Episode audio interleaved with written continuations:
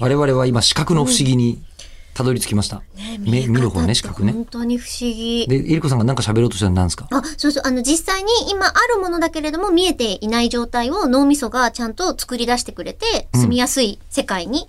こう、見、見心地を良くしてるとえっいうか。と、ちょちょっと、説明 我々は、えっと、目っていうのは光学システムじゃないですか。うん光を受け取って、そこから像をこう、結んで結んで映像として見るっていうシステムだけど、光を正確に見てるのかというと、実は、その、なんですか、視神経のこととかも考えても、目の真ん中の部分とかで絶対見えてないはずなので、そこの部分が見えてるようで、実は周りの情報から脳が再構築して、リアルタイムで構築して、こういうふうに見えているんだよっていう話をしてたら、えりこさんが、そういうのを使ったトリックがありましたもんね、探偵小説に。言って、それは、あの、見え方っていう、その、視界の中での問題ではないんですけれども、本当にその脳みそって上手に人間を、こう、騙してくる部分があって、なんかそのトリックとしてね、アリバイがここにあったら、えー A の地点から B の地点まで行くのにこれぐらいの時間がかかるから行けないはずだとかっていう様々な状況があって、アリバイが崩せなかったんだけど、実はその時に見ていた地図っていうのが、えー、恋で穴が開けられている、なんか、やけどの跡かなんかがあって、恋はわざとね。あ、そうそうそうそう、ラブキュンじゃなくて。今、カープでどうやって開けるんだろう あそっち？うん。うん違う違う。うん。ラブでもなかった。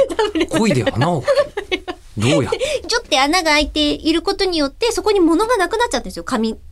の上から地図の模様がなくなっているんだけど、ないことによって、勝手にそこに道があるっていう風に脳みそが判断しちゃってて、ここに道があるはずだから、えー、どねえのっていう風に話が続いていく。うんでも、もともとあった地図を見返してみたら、そこには道なんかなかったっていうのが分かって、じゃあうん犯行現場までここのルートを通れば、うんこのアリバイが崩れるじゃないかっていうのが最終的に分かるっていう。はあ、それをうん小説で表現したんですか、それ？え、それ漫画じゃなかったかな？まあ、やだよね、今。うん、だって聞いてみて銃のやつが。漫画でそれ表現する漫画だったら表現できるけど、うんもう、文章でそれ表現するのもほぼ無理だもんね。挿絵とか入れますね、今ね。でも、間取り図書いた、見取り図が書いてあって、被害者の位置がこうとかってあったりとかはしますけど。入れちゃうとさ、もうなんか、あの、やっぱり漫画読んでる時の気持ちと小説読んでる時の気持ちって違うじゃないですか。全然違う。そうなんですよ。だから、小説の中に、あの、こう、あんまりにも細細かい図表とか出てくると、